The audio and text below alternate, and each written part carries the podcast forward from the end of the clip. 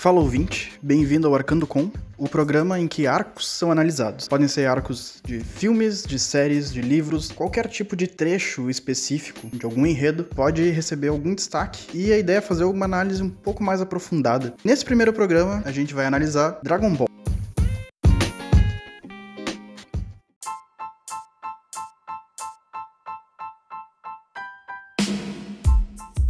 Existe algum motivo para, nesse começo de podcast, a obra analisada ser Dragon Ball? Na verdade, existe. Eu vejo que na internet, em muitos memes, o que mais aparece é Dragon Ball não tem história. Dragon Ball pode ter lutas legais, pode ter algum tipo de emoção, mas história realmente não é o foco de Dragon Ball. Ou então, gente falando como Dragon Ball envelheceu mal, como não é bom. E eu discordo de muitas coisas. Eu sei que um comparativo muito comum que tem é Dragon Ball em relação a One Piece e a Naruto, e tem sempre essa ideia de que Naruto e One Piece pegam o que Dragon Ball fez e elevam. Eu só discordo muito disso, porque tem uma ideia de que Dragon Ball é uma coisa supérflua, que não se arrisca tanto. Dito isso, a ideia do Arcando Com é analisar arcos. Na verdade, outro comentário que também me incentivou é essa ideia de que Dragon Ball é uma série que deveria ter acabado em. Aí tu insere o que tu preferir. Muita gente diz Dragon Ball não deveria ter o arco do Buu. O arco do Buu é pior que os outros, ele não deveria existir. Ou então, ah,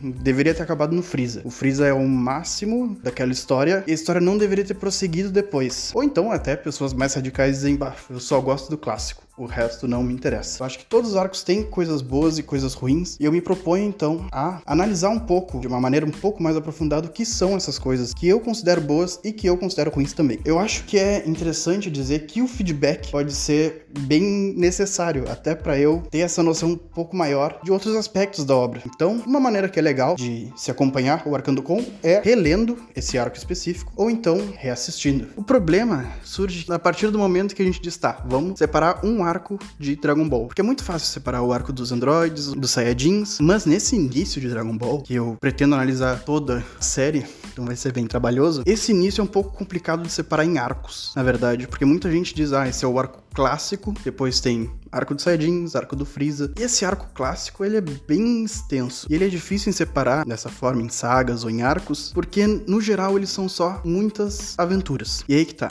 Muita gente diz que gosta muito desse início porque é o Toriyama um pouco mais livre e fazendo algo que é um pouco mais parecido com Doctor Slump. Doctor Slump é uma série anterior, é um mangá anterior que foi escrito pelo Akira Toriyama. E muita gente diz que Doctor Slump é o Akira Toriyama solto, sem nenhuma interferência editorial. Ele zoava com qualquer coisa que fosse possível e realmente muita gente considera a obra melhor que Dragon Ball. Também discordo dessa parte. Porque agora eu gostaria de ir para uma parte que é já entrando um pouco mais do mangá, mas ainda ficando nessa parte que não é dentro do enredo. Eu vou utilizar para essa nossa leitura aqui os volumes publicados pela Panini. Não vou usar essas edições mais novas, que são de luxo, mas vou usar o que foi publicado em 42 volumes. Acho que a publicação terminou em 2015, se não me engano. Cada volume tem uma parte que se chama Free Talk. Nesses Free Talks, o autor tem um espaço para ele conversar sobre alguma coisa sobre qualquer coisa. Pode ser sobre a vida dele ou então sobre a obra. No primeiro volume, o Toriyama, agora vai ser a primeira vez que eu acho que eu vou citar nesse programa que eu vou fazer uma citação assim tão direta, mas o que ele diz é muito interessante porque eu acho que resume bem qual é a ideia de Dragon Ball do início até o fim. O cenário de Dragon Ball tem uma atmosfera chinesa, mas não é necessariamente na China. Também não definiu uma época exata para essa história. De forma geral, o enredo está pronto, mas eu penso em ir incrementando os detalhes e decidir o final no improviso no decorrer dos capítulos. Desse jeito, eu posso curtir o suspense de não saber o que vai acontecer em seguida, e também vou me divertir com a possibilidade de escrever o que eu bem entender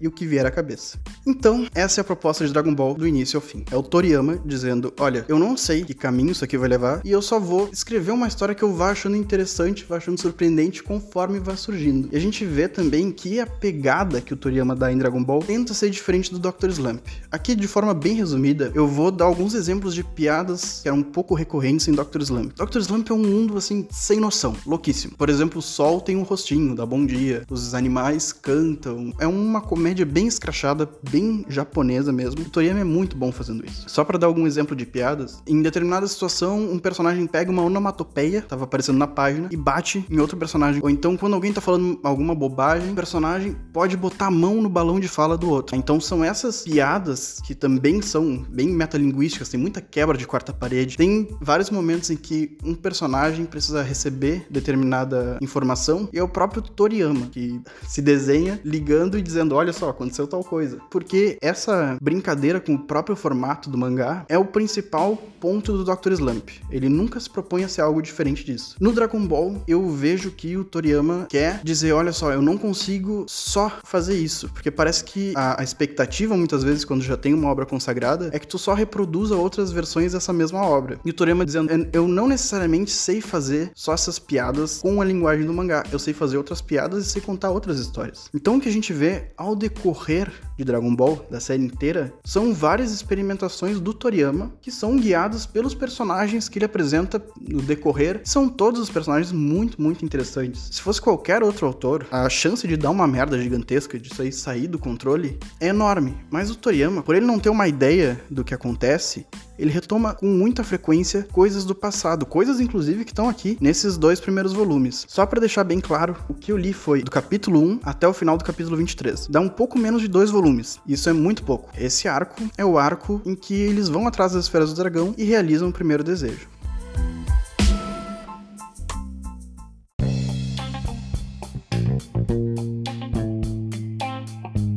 Eu já acho uma coisa interessante do Dragon Ball, que já é algo bem fora do comum, principalmente se a gente levar em conta os mangás que a gente tem em publicação hoje. Por exemplo, em uma comparação com One Piece, a gente tem essa ideia do One Piece sendo apresentada logo no início que é o One Piece. E a gente tá em, sei lá, 90 e tantos volumes e o One Piece ainda não foi encontrado. Ele continua sendo uma lenda, continua sendo um objetivo grande que um dia vai ser conquistado. No Dragon Ball, em 23 capítulos, eles encontram todas as esferas do dragão, e Dragon Ball é o título da história. Então eu acho que isso já é uma desconstrução bem interessante pro Toriyama não limitar aquilo a somente as esferas do dragão, dizendo, olha só, essa aqui é a história de uma construção de mundo, que de início a ideia é, olha, é o, é o Goku com seus amigos em algumas aventuras. E a partir daí a gente vê um bom experimentalismo. Começando já com esse início, esses primeiros capítulos, e até acho que todos esses primeiros capítulos que a gente leu, eles são, na minha visão, bem transitórios. Parece que é uma transição entre a fase Dr. Slump e a fase um pouco mais séria com enredos um pouco maiores de Dragon Ball. Para exemplificar, nesse início é bem comum a gente ver animais, animais que falam. E isso era uma coisa bem comum em Dr. Slump e que nesse início de Dragon Ball tem bastante também. E com o tempo a gente vai vendo que desaparece. Na minha visão, isso não é uma incongruência, não é algo problemático em si. Mas, de novo, se tu entende que esse é um mundo em constante construção e constantes mudanças. Indo agora mais pro enredo em si, eu acho que o principal são os personagens nesse início e a maneira como eles são bem apresentados. Porque logo de início, tu tem o Goku, e o Goku parece bastante com a Arali, que é a protagonista de Dr. Slump. Porque tem essa inocência, mas ao mesmo tempo tem uma, uma esperteza no personagem, ele tem uma força bem é, sobre-humana, então eles se assemelham bastante, só que o contraste do Goku com a Bulma, tem logo no início, é muito bom, porque ao mesmo tempo, a Bulma é uma personagem que no primeiro capítulo, eu acho que eu posso resumir o primeiro capítulo, né? Que eu tô aqui, eu tô falando para um público que eu acredito que já conheça Dragon Ball, mas em resumo, no primeiro capítulo a gente conhece o Goku, que é um menino que mora afastado da civilização, e uma moça chamada Buma encontra ele e essa moça estava atrás das esferas do dragão. E ela conta que se tu reunir essas esferas do dragão, tu invoca um dragão, o Shenlong, que realiza qualquer desejo que tu quiser. O menino tem uma esfera de quatro estrelas, cada uma das esferas tem um número de estrelas, e ele diz que aquela esfera foi a única coisa que o avô deixou para ele algumas coisas acontecem e a Bulma e o Goku saem então para procurar as outras esferas porque o Goku diz que ele gostaria de ver um dragão, deve ser legal e o avô dele diz para ele tratar bem as mulheres, mas o Goku nunca tinha visto uma mulher na vida dele. Esse é o início, tem uma aventura lá envolvendo a Bulma sendo sequestrada, mas esse é o início e já tem uma quebra bem legal com a personagem da Bulma, que de início tu vê ela como uma pessoa que quer tirar vantagem daquilo, mas algum tempo depois ela diz: "Olha, esse aqui é o radar do dragão, que é algo que eu criei". Então tu já tem essa ideia que contrasta de uma pessoa que quer passar perna, que parecia ser só uma, uma adolescente não necessariamente inteligente, com ela dizendo: Olha só, eu sou uma cientista. E ela não fica dizendo isso explicitamente. Aquilo é um detalhe no, no mangá. Mas o que eu vou destacar aqui é o segundo capítulo. Ah, a Bulma já tinha duas esferas, então, contando com a que o Goku tinha, eles têm três e ao todo são sete. Então a gente já começa com, com algo bem adiantado, né? Como eu falei do One Piece, One Piece demora muito para ser encontrado e o Dragon Ball já começa com três esferas. Não é uma, um arco longo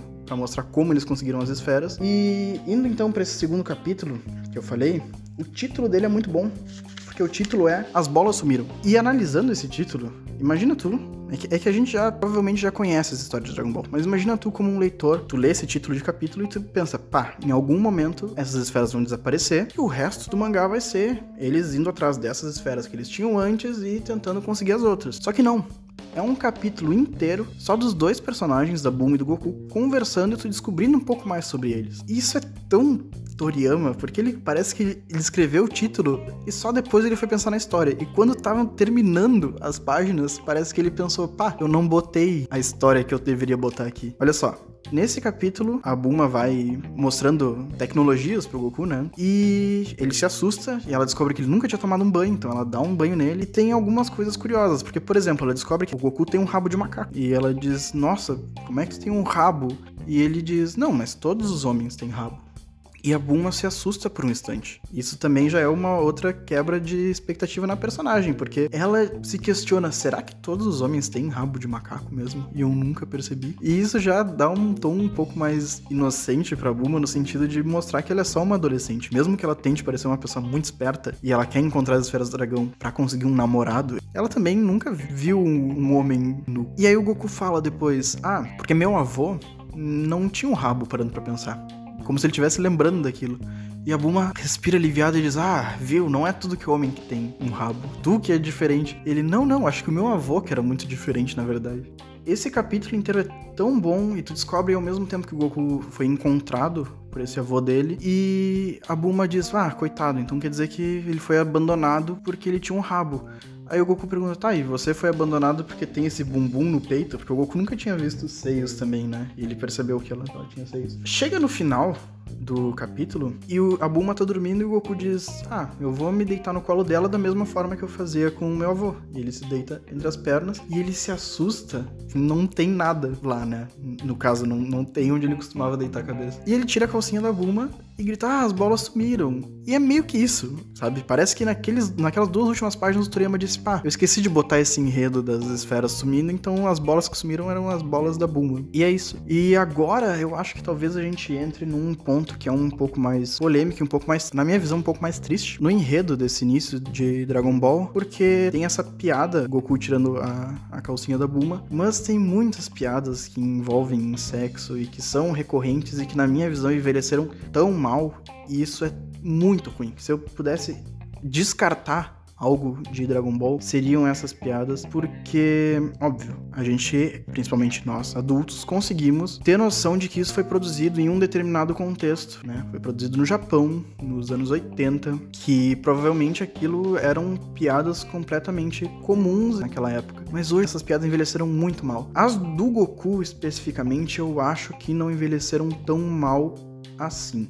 E agora eu digo por quê, essa é minha passada de pano pra, pra Dragon Ball. Porque eu vejo muita gente reclamar, algo que eu vou fazer com certa frequência é comparar com outros mangás aqui. Eu vejo muita gente reclamar, por exemplo, de Seven Deadly Sins, que o protagonista muitas vezes aperta o peito de outras personagens. Ou então do início de Mag, que é um anime que eu assisti, que tem o Aladdin, que é a criancinha, e ele também aperta os peitos das mulheres e sente um prazer com isso. Na parte do Goku, ele não tem interesse nenhum em, em mulheres. Mas, por exemplo, essa piada da calcinha em específico, ela, na minha visão, é bem mais inofensiva do que essas outras piadas de gente agarrando peitos. Porque até no próprio enquadramento do mangá, o foco é sempre o rosto do Goku e mostrar a expressão dele de pavor. E essa inocência do Goku não é limitada a essas situações sexuais. Ela aparece o tempo todo. Então, por exemplo, tem o Yantia, que é um ladrão de estrada que eles encontram, que ele diz depois: ah, não, porque nós somos amigos. O Goku acredita nele de primeira, assim. Então, essa inocência do Goku é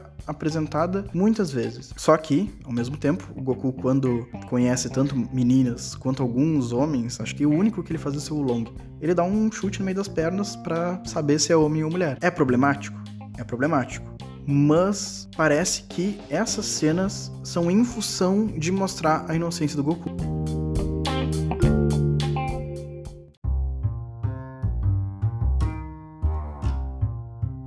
O que eu considero problemático, principalmente, são as piadas que envolvem dois personagens específicos. Esses personagens são o Long, que é um porquinho, que eles encontram no meio do caminho. Ele era um inimigo muito forte e no final descobrem que era um porquinho. E o Mestre Kami, ou Muten Roshi, que é o mestre em artes marciais, que é esse estereótipo do mestre tarado que foi utilizado em muitos outros mangás. Não, eu não acho que isso é algo que surgiu com Dragon Ball, tá? Mas aqui no ocidente, principalmente, a gente relaciona muito a Dragon Ball. Mas é muito problemático porque uma das piadas que tem em determinado momento é o Long dando um sonífero pra Bulma e planejando ir espiar ela pelada enquanto isso, sabe? Então o Mestre Kami é um personagem que faz chantagens pedindo para ver é, a calcinha da Bulma ou alguma coisa assim. Essas cenas em si muitas vezes são focadas bastante no corpo da Bulma e são situações que muitas vezes são né, de abuso e são tidas como cômicas e envelheceram muito mal. Não sei como elas envelheceram no Oriente, porque, por exemplo, esses outros é, mangás que eu falei, o Seven Deadly Sins e o Mag, são atuais e têm piadas desse tipo. Mas por que, que eu acho tão problemático em Dragon Ball? Principalmente essas piadas eu acho muito problemáticas porque se elas fossem descartadas, esse seria um mangá perfeito, assim, perfeito para introduzir crianças à leitura ou aos mangás, sabe? Quer dizer que esses mangás são impróprios para uma criança, sei lá, de 10, 12 anos ler?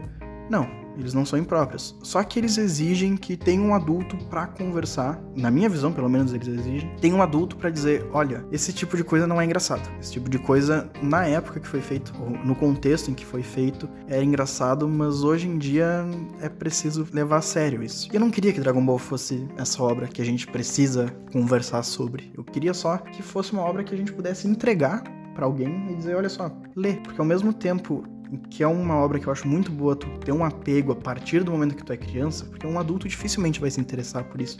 É, é ruim que tenha esse limitador. Eu acho que esse é um baita limitador, um grande limitador. Porque, na minha visão de todo esse início, o maior problema é esse.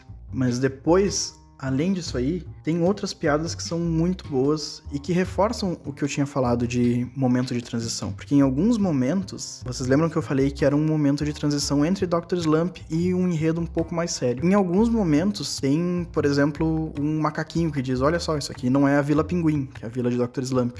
Ou então o Pilaf, que é um vilão, ele diz: Olha, não faz esse tipo de piada porque isso era piada de Dr. Slump, não é o que a gente vai fazer agora. E tem até uma piada metalinguística, bem metalinguística, que depois que as esferas do dragão são encontradas e que é resolvido esse arco inicial, o Long diz, tá, e agora como é que o mangá vai se chamar? Porque ele se chama Dragon Ball e, tipo, vai levar um ano porque depois que se realiza o desejo, leva um ano para as esferas voltarem a poder ser utilizadas. E esses são os resquícios de Dr. Slump em Dragon Ball.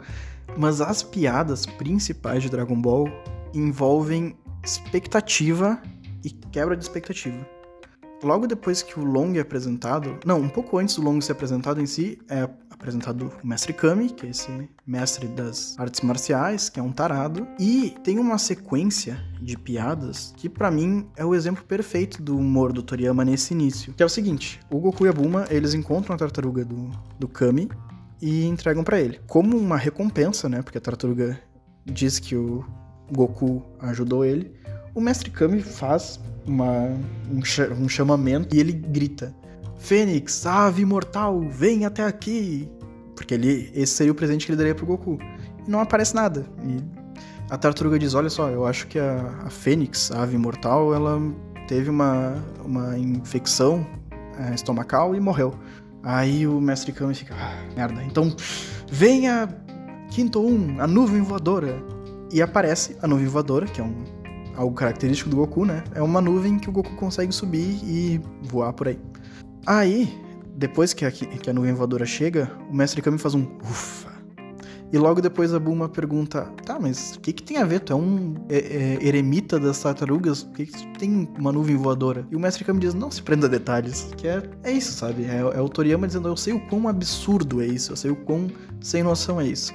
E, e essa é a piada. Vocês vão simplesmente ver a, a, criatividade solta do Toriyama. E isso, na minha visão, é algo que se mantém. Eu sei que é uma coisa muito comum dizer, olha só, nesse início de Dragon Ball tinha o Toriyama muito criativo, e isso, por questões editoriais, foi se perdendo. Eu não acho. Eu acho que tem muita interferência editorial, mas o Toriyama continua tão criativo quanto nesse início. É que nesse início, realmente tem um foco muito maior no humor. Depois de resolvido tudo isso, já tem um outro aspecto muito interessante do Toriyama que é todo esse arco envolvendo o Yantia e o Pual. O Yantia é um é um ladrão de estrada e o Pual é um gatinho voador que se transforma que anda junto com ele.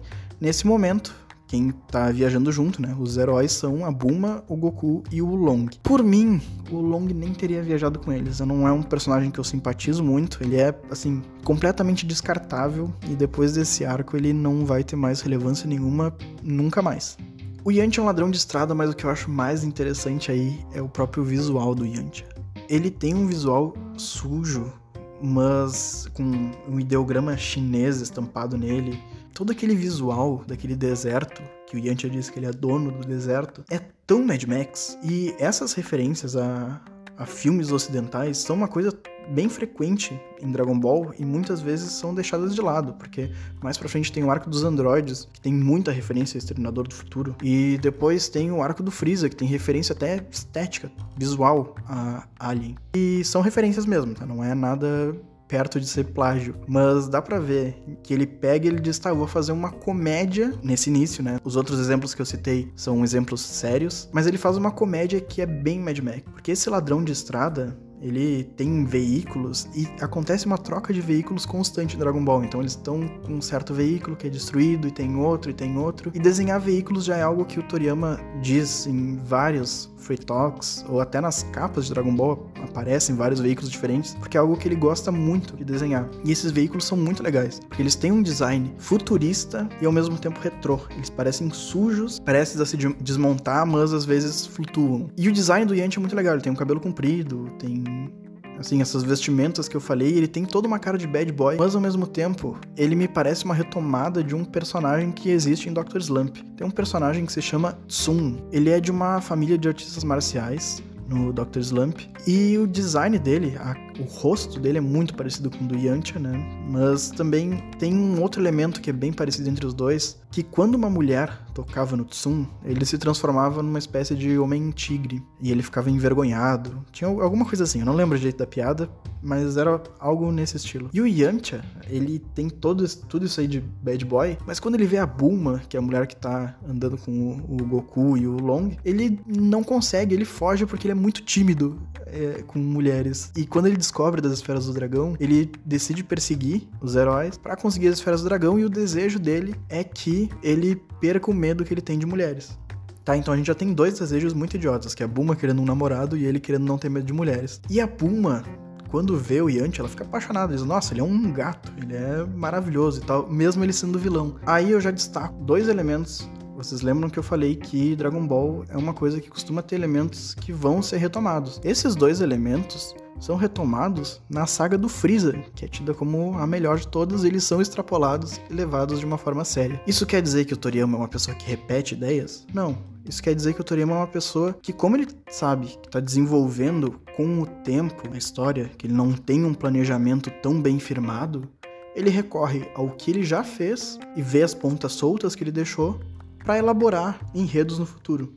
Porque, por exemplo, o Freeza, que é um vilão de um arco bem maior e bem mais sério, o objetivo dele é conseguir as esferas do dragão. É o mesmo objetivo do Yanti, é o mesmo obje objetivo do vilão do volume 1. E ao mesmo tempo, a Bulma se apaixonar pelo vilão, simplesmente por ele ser bad boy, por ele ser bonito, é algo que acontece no arco do Freeza. Só que em vez de ser com o Yantia, é com o Vegeta. Então esses elementos é para mostrar que aquela personagem, mesmo que esteja num enredo bem mais sério, ela continua sendo a mesma personagem, com a mesma personalidade. Ela continua sendo a Bulma, continua sendo cientista, continua sendo uma pessoa ousada. E é isso que eu acho interessante e que eu acho que Dragon Ball faz muito melhor do que muitos animes. Principalmente, na minha visão, Naruto.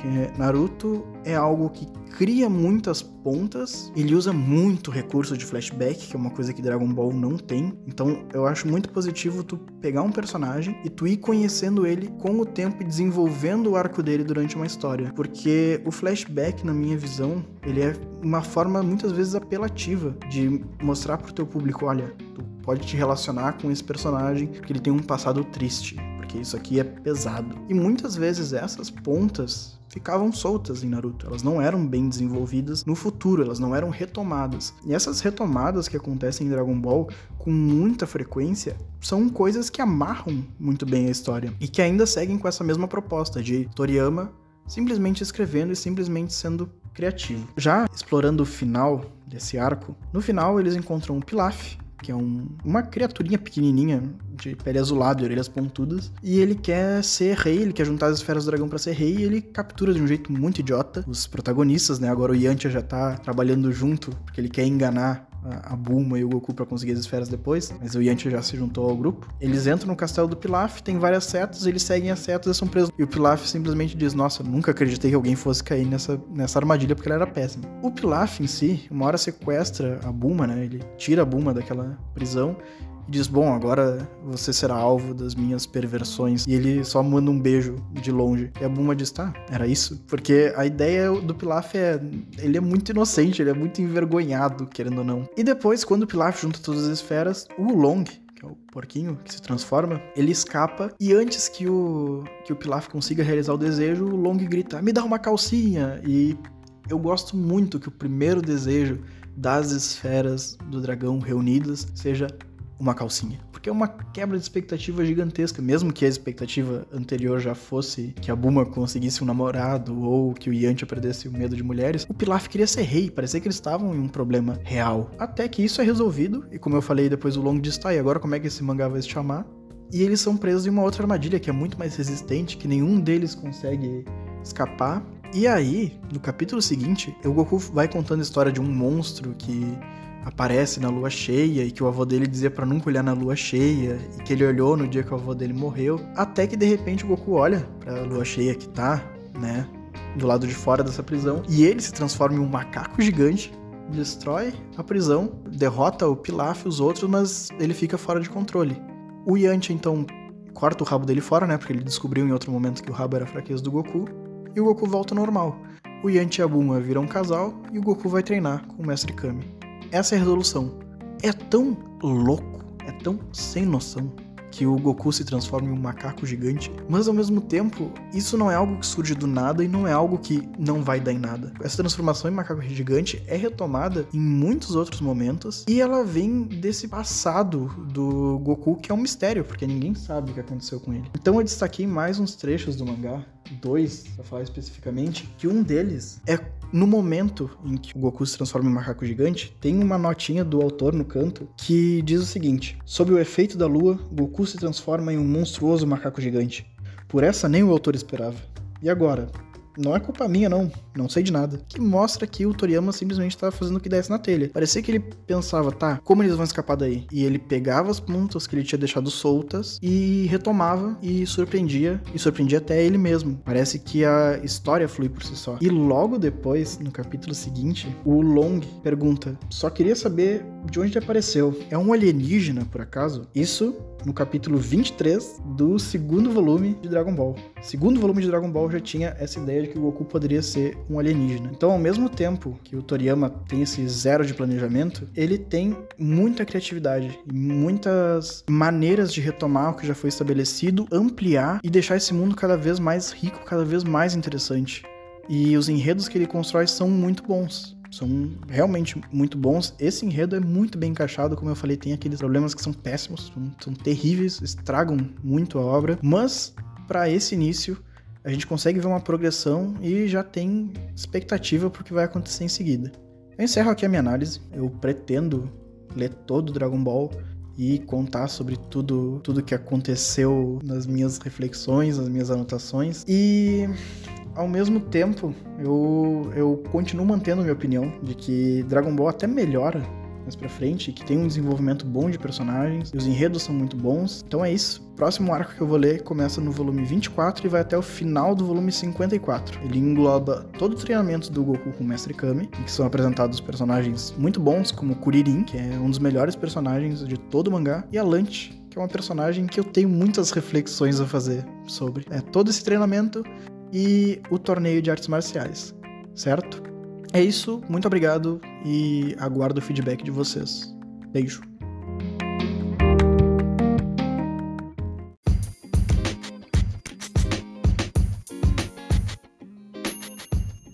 Meu nome é Vitor Pacheco e vocês acabaram de ouvir o primeiro episódio do Arcando Com, que é o meu podcast, e ele foi o primeiro áudio que eu editei na minha vida. Então, qualquer problema de edição, eu peço que vocês relevem, com o tempo eu vou melhorando. Minhas redes sociais são @spsvictor. Eu falo só bobagem no Twitter e eu tento ser bonitinho no Instagram, mas não consigo.